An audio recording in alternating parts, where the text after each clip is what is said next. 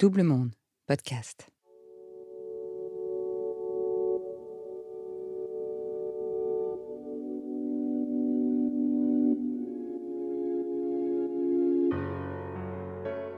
Faut clarifier tout ça, il faut clarifier le rôle de l'école, le rôle de l'entreprise, mettre en place des obligations en fait légales pour l'école euh, de sensibiliser, de former, d'accompagner les étudiants. Pareil pour l'entreprise, peut-être reconnaître un statut justement particulier du stagiaire, mettre en place des actions comme justement révision des conventions de stage, euh, ateliers de sensibilisation, communiquer en fait sur les contacts utiles et surtout former en interne de manière à ce que les étudiants ne euh, se retrouvent pas quand ils décident de parler totalement livrés à eux-mêmes parce que c'est vraiment ce qui se passe en ce moment. Pour concrétiser l'avancée qu'apporte l'énorme succès de Balance ton stage sur Instagram, Agathe, Camille et Simon comprennent bien qu'il faut aller plus loin et parler directement avec les entreprises. C'est dans leur mur que peuvent se passer ces agissements sexistes sur les stagiaires contre lesquels Balance ton stage milite. Parmi ceux qui leur ont ouvert leurs portes, Anne-Laure Thomas, directrice diversité, équité et inclusion chez L'Oréal. Après des mois d'intense travail par visioconférence pour mettre en place une action commune, Agathe, Camille et Anne-Laure se rencontrent pour la première fois en vrai dans les locaux de L'Oréal à Levallois. Bienvenue dans Je te crois saison 3, le podcast qui donne la voix à ceux dont la parole est mise en doute. N'hésitez pas à vous abonner sur toutes les plateformes d'écoute et profitez-en pour nous mettre des étoiles plein les yeux et nous laisser un petit commentaire sur Apple et retrouvez toutes nos actus sur les réseaux sociaux de Double Monde.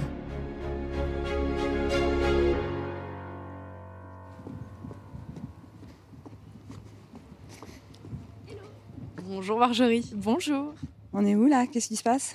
Là, on est devant les locaux de L'Oréal France. Euh, on va euh, s'entretenir, discuter avec Anne-Laure Thomas, qui est la directrice diversité et inclusion de L'Oréal France et qui nous a cru et accompagné dans notre initiative. Et, voilà, on va en parler euh, plus en, plus en long avec elle. Mais c'est en partie euh, grâce à elle euh, que nous avons ensuite pu développer notre initiative, vraiment intervenir dans les entreprises et dans les écoles.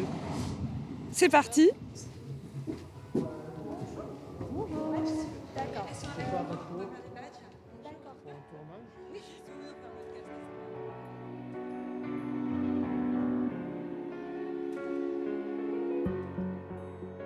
tout d'abord, tu pourrais euh, te présenter et euh, nous parler aussi de ton métier et les missions que tu occupes aujourd'hui euh, au sein de L'Oréal France Donc moi, je m'appelle Anne-Laure, Anne-Laure Thomas, je suis directrice diversité, équité et inclusion pour l'ensemble des collaborateurs du groupe L'Oréal qui sont en France. Et donc, j'ai six axes que j'ai pris en, termes prioritaires. Hein. On, doit toujours, euh, enfin, je suis convaincue qu'il y a un moment, il faut vraiment choisir euh, ses missions, choisir euh, ses axes de travail. Donc, j'en ai priorisé six, qui sont le handicap, hein, l'égalité entre les femmes et les hommes, le sujet des origines, et puis également les générations, l'orientation sexuelle et l'apparence physique.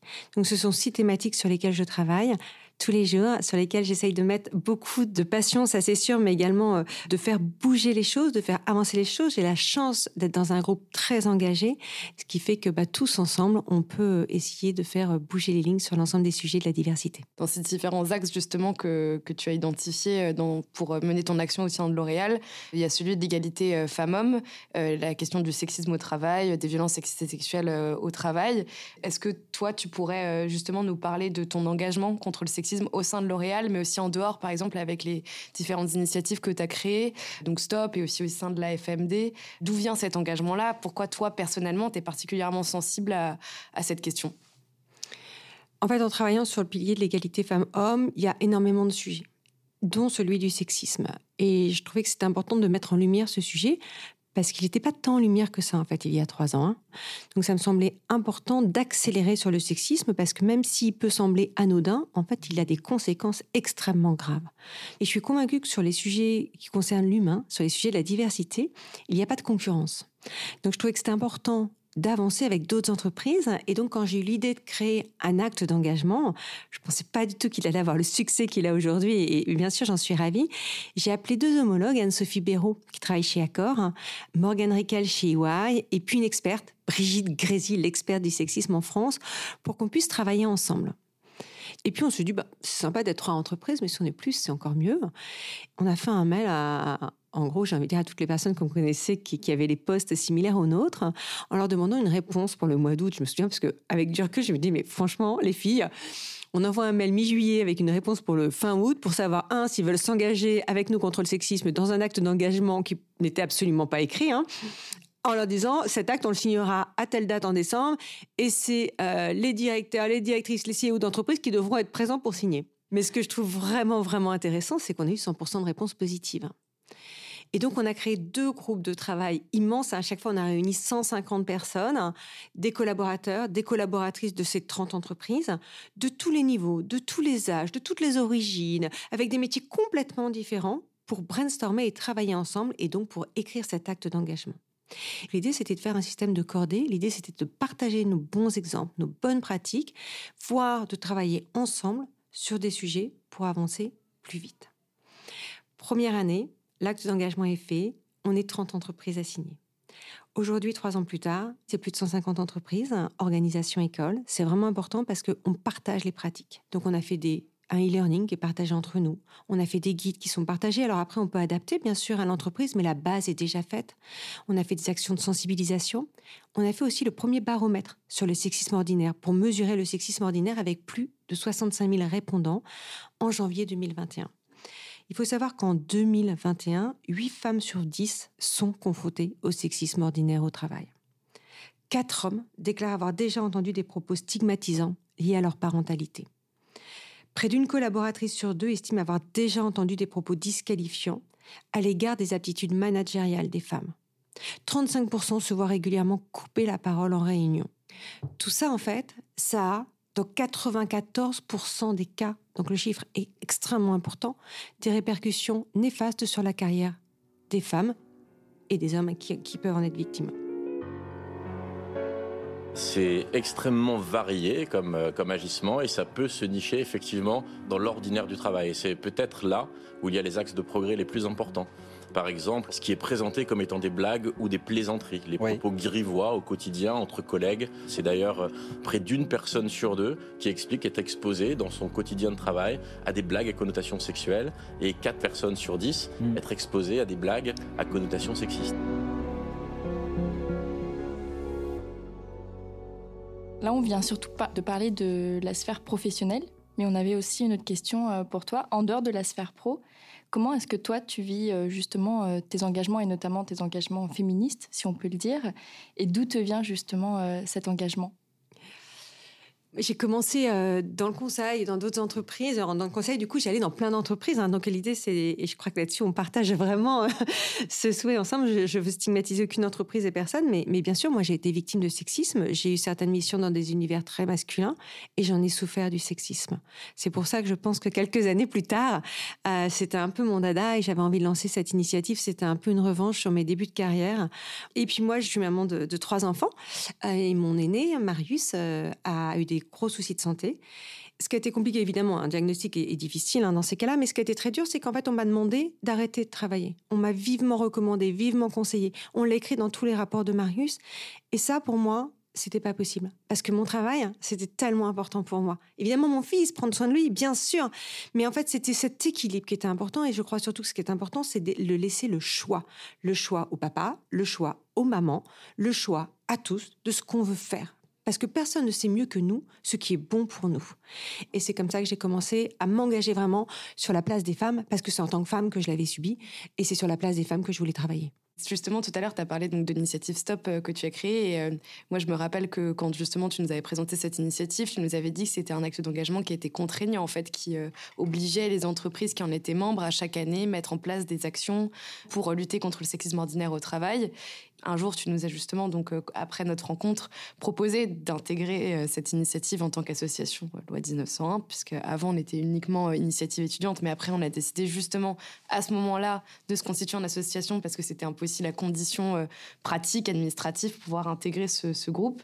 Et euh, bon, bah, on va peut-être revenir un peu en arrière, mais donc avant ça, on s'est rencontrés. Est-ce que tu peux euh, un peu parler de notre rencontre et pourquoi est-ce que bah voilà, comme ça, tu as, tu as décidé, alors qu'on s'était jamais vu et rencontré, bah, de nous croire déjà et ensuite de nous accompagner, de nous aider Je crois que la première fois que j'ai entendu parler de vous, euh, de Balance ton stage, c'est sur LinkedIn. Je dis bien je crois, parce que avant j'ai entendu pas mal parler de vous, donc peut-être que c'est un peu biaisé. Et en fait, j'ai aimé la façon dont vous avez euh, abordé le sujet euh, du sexisme pour les étudiants et les étudiantes. J'ai cherché à vous joindre parce que j'étais curieuse, je voulais en savoir plus, mais j'aimais déjà l'approche, en fait, de vouloir faire bouger les lignes sur le sexisme auprès des étudiants et des étudiantes.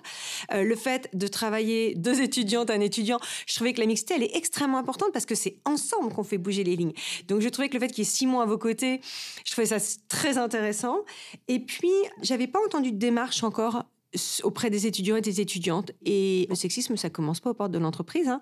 Donc je me suis dit qu'on avait vraiment besoin de vous, on avait vraiment besoin de balance ton stage, on avait vraiment besoin de coopérer pour les faire bouger ces lignes bien plus tôt euh, dans la vie de chacun et de chacune. Je suis convaincue qu'il faut éduquer, il faut être très pédagogue et qu'il faut accompagner les personnes qui sont sexistes pour leur dire stop. Et je vois vraiment les choses évoluer. Hein. Donc c'est tous ensemble qu'on va faire bouger les lignes plus vite et qu'on va aller beaucoup plus loin. Donc c'était évident pour moi qu'on allait travailler ensemble. Du coup, pourquoi justement tu nous as proposé euh, d'intégrer Stop? Est-ce que tu avais euh, déjà des idées en tête? Et est-ce que tu as eu peur aussi que les entreprises à qui tu allais proposer euh, de nous intégrer auraient peut-être un petit peu peur que Balance ton stage, notamment du fait de notre nom, soit un petit peu frileuse? Comment tu as géré tout ça? J'aime beaucoup la transparence et l'honnêteté. Donc on en a parlé ensemble avec les autres entreprises. Je leur ai dit que je vous avais rencontré. Je leur ai expliqué votre façon de voir les choses, votre façon de travailler sur le sexisme, le lien que vous souhaitiez faire aussi entre les entreprises, entre l'école, les écoles, pardon, et les entreprises, et euh, tout ce que ça pouvait nous apporter à nous entreprises, tout ce que ça pouvait apporter aux étudiants. Je crois qu'il y a une confiance, et je crois que voilà, une fois qu'on avait expliqué euh, que votre système de travail, euh, votre vision également de travail, ça correspondait tout à fait en fait à, l'esprit de Stop, qui est de faire une cohorte, qui est de travailler tous ensemble, qui est, en fait euh, du partage. Donc euh, ça s'est fait tout simplement après. Un autographe, mademoiselle? Vous comptez me la faire tous les matins? C'est ce que je pourrais te faire d'autre tous les matins.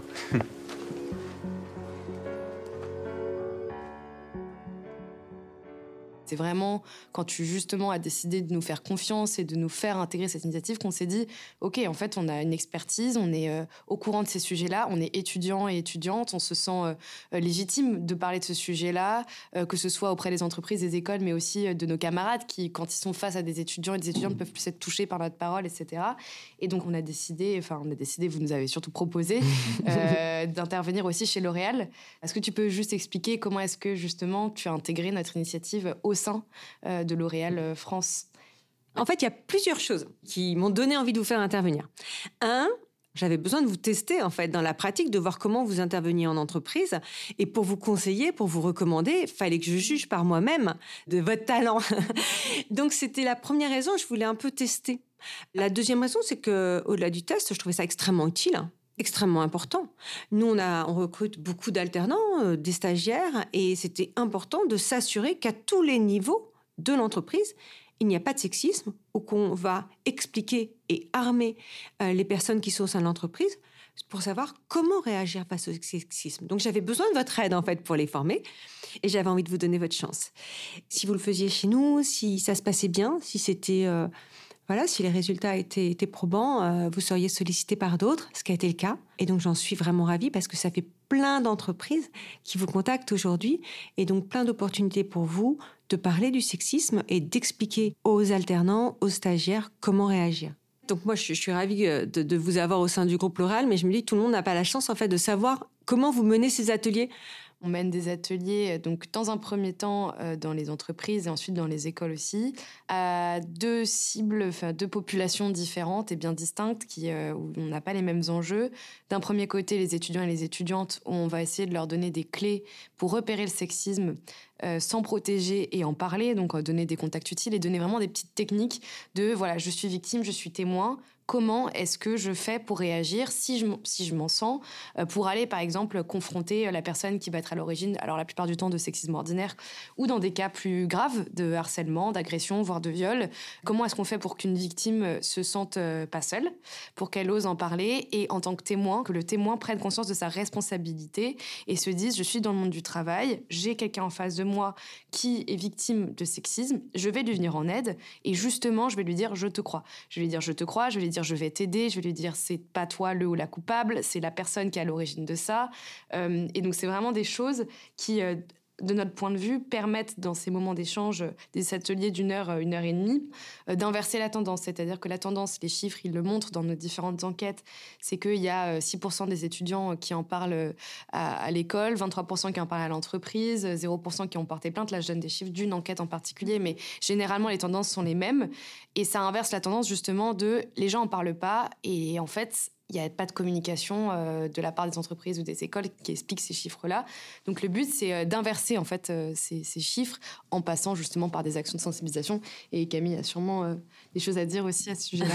ce qui est intéressant, c'est qu'on a commencé à travailler auprès des étudiants par le biais des entreprises, mmh. mais qu'il y a aussi des mmh. entreprises qui nous ont demandé de former leurs salariés. Donc le service des ressources humaines, les tuteurs, les tutrices de stage, les responsables RSE. Et idem dans les écoles, on, a aussi amené à former euh, l'administration, le service des stages, à justement dire à une victime euh, je te crois. Leur dire que c'est important que si quelqu'un vient témoigner, en fait, euh, il faut les croire et qu'il y a une manière de recueillir la parole, d'accompagner une victime. Et ils ont aussi un rôle hyper important euh, à jouer là-dedans. Qu'évidemment, il y a des enquêtes internes, euh, qu'il y a des processus et que euh, et ça c'est normal, tout comme la, tout comme la justice fonctionne d'une certaine manière, la justice en entreprise, donc ces enquêtes-là, ces, ces entités qui sont dédiées ont, voilà, il y a un protocole qui doit être suivi, mais il n'empêche que quand une victime vient parler, dire je te crois, je vais t'aider, je vais t'accompagner, on va faire en sorte de trouver une solution, c'est quelque chose qui ensuite peut éviter bien des, conséquences en fait sur la vie professionnelle et, la vie même personnelle en fait de la, victime parce que ça peut être loin, c'est ce que tu disais euh, tout à l'heure, c'est un vrai engagement euh, que les entreprises doivent avoir. C'est ça que j'ai particulièrement aimé dans votre démarche, euh, on informe les personnes de qu'est-ce qu'elles peuvent faire, qu'est-ce qu'elles peuvent dire si elles se sentent et si elles sont victimes de sexisme, comment elles peuvent réagir et qui elles peuvent aller voir? Et de leur dire c'est possible et surtout, non seulement c'est possible, mais vous devez le faire. Mm. Vous devez le faire. Et nous, on va accompagner les personnes pour qu'ils puissent recueillir vos témoignages, qu'ils puissent vous écouter. Ça va permettre aussi de plus en plus de libérer la parole. Il faut les accompagner, il faut qu'elles se sentent dans un climat de bienveillance et il faut surtout qu'il n'y ait aucun doute. Elles sont victimes et on doit les accompagner. Et puis, moi, je suis convaincue que le témoin, il a un vrai rôle à jouer également. Il a un vrai rôle à jouer parce que c'est beaucoup plus facile quand on assiste à des propos de dire, attends, là, ce que tu dis, c'est sexiste. Là, ce que tu dis, non. Ton comportement, non. C'est beaucoup plus facile et je suis convaincue que euh, la personne qui émet les propos sexistes, hein, qui est sexiste ou, dans son comportement, parfois c'est conscient, parfois c'est inconscient. Quand c'est inconscient, elle va en prendre conscience et on est sûr qu'elle recommencera pas. Et donc c'est comme ça qu'on va avancer. La forme de sexisme la plus pratiquée, ça reste quand même le harcèlement sexuel. Et qu'il soit graveleux ou courtois, c'est pareil. Mais le truc, c'est que depuis 2015, le sexisme en entreprise, c'est interdit par le Code du travail. Donc avoir des approches sexistes aujourd'hui, en plus d'être débile, c'est carrément illégal. On va aussi parler euh, de, cette question euh, du lanceur d'alerte. Qu'est-ce qu'on donnerait comme euh, définition lanceur d'alerte? Est-ce que nous, on pourrait être considérés comme des lanceurs d'alerte? Est-ce que toi, tu as l'habitude de travailler avec des lanceurs d'alerte? Toutes ces questions-là qui sont aussi la ligne directrice de cette série de podcasts. Est-ce que tu considères que euh, nous sommes, euh, Camille, Simon et moi, euh, des lanceurs et des lanceuses d'alerte? Pour moi, tous les trois, vous êtes des lanceurs d'alerte nouvelle génération, quelque part. C'est-à-dire que vous dénoncez les pratiques, et vraiment, je vous en remercie. Mais vous accompagnez également, et je trouve ça particulièrement intéressant, surtout quand on parle d'accompagner des jeunes, d'accompagner des étudiants, des étudiantes. Pour moi, c'est essentiel de dénoncer et d'accompagner nous, on se considère, je pense, un peu comme des lanceurs et des lanceuses d'alerte, dans le sens où euh, c'était un sujet, surtout à partir du moment où c'était un sujet qui n'avait jamais été traité. Oui. Il y avait un peu ce truc de, certes, dans notre méthode, on va pas faire, on va pas être dans la main shame, c'est-à-dire qu'on va pas nommer l'entreprise, on va pas nommer l'agresseur, même si dans certains cas, quand une entreprise décide de ne pas réagir ou euh, de protéger l'agresseur, on considère que c'est important qu'il y ait des personnes qui justement lancent l'alerte et parfois soient dans cette pratique-là. Nous, c'était pas notre objectif parce qu'on s'est dit, on a envie d'être dans la pédagogie, on a envie d'agir avec les entreprises, mais c'est vrai que on on fait tout ça pour que justement les personnes lancent l'alerte. C'est intéressant cette notion de nouvelle génération de lanceurs d'alerte, surtout qu'en plus on passe par les réseaux sociaux. Enfin, Camille, je sais pas si tu veux. Enfin, ça me faisait penser euh, à une question plus sur euh, toi, ton métier, comment tu, le, comment tu le vois et comment tu le vis. Est-ce que tu penses qu'en raison de, de, ta position au sein de L'Oréal, du fait que tu es écouté, que tu mets en place des choses, est-ce que tu considères que c'est une de tes missions, justement, de porter la voix des lanceurs d'alerte, ou du moins des personnes qui ne sont pas forcément crues, qui n'ont pas euh, ta position? Est-ce que c'est aussi comme ça que toi, tu le vis? Alors quelque part oui. Ce qui est le plus important pour moi, c'est que chacun ose s'exprimer. Et mon rôle, c'est aussi d'accompagner les gens, que chacun sache en fait vers qui il peut se tourner. On peut avoir envie de se tourner vers son manager, on peut avoir envie de se tourner vers son RH. Ce qui est important, c'est de pouvoir parler, de pouvoir s'exprimer et de pouvoir réagir. Et je, complète juste sur, euh, ce que vous disiez tout à l'heure, parce que c'est vrai que tout ce que vous dites dans les réseaux sociaux, ça permet en fait de prendre conscience. Et puis, euh, moi, je vous ai vu souvent expliquer ce que vous faisiez au sein des entreprises et des écoles et montrer les bonnes pratiques. Et ça aussi, c'est important. C'est important de montrer ce qui est bien fait parce que du coup, ça va inspirer les autres et ça va leur donner envie de faire la même chose et, ça va avoir un rôle vertueux, un cercle vertueux. Donc, euh, donc je pense que c'est aussi très important de mettre en avant les bonnes pratiques, les bonnes idées, euh, de pas tout réinventer et d'avancer tous ensemble. Et grâce à vous, dans Stop au sexisme, on a créé là un groupe de travail spécifique sur sexisme et école. Donc merci beaucoup. Ah, ben oui, merci. Je rebondis juste sur euh, ce que tu viens de dire, mais effectivement pour nous c'était important de dénoncer un problème, mais on se voyait pas s'arrêter là. On voulait aussi aller dans les solutions. C'est-à-dire, OK, il y a ce problème aujourd'hui, tout le monde doit être conscient que ça existe. Oui, ça existe encore le sexisme, mais nous, en tant qu'étudiants, on est aussi touchés mais il y a des solutions. On va pas s'arrêter là. On voulait être dans une démarche vraiment constructive. C'est ce qu'on dit toujours avec Agathe. Mm. C'est que euh, c'était important pour nous euh, d'aller plus loin que ça, que de dénoncer en fait. Tout à fait. Et c'est aussi euh, grâce à toi que ça, a, que, ça a été possible. Mm. Parce que sinon, on aurait peut-être plus du mal à, je pense, agir de l'intérieur mm. avec les entreprises. Donc vraiment, pour nous, ça a été une rencontre, je pense, essentielle, enfin déterminante dans, dans l'évolution du projet. Écoute, j'en suis vraiment ravie et, et, quand je vois tout ce que vous faites, vraiment, je suis très fière de vous. Merci.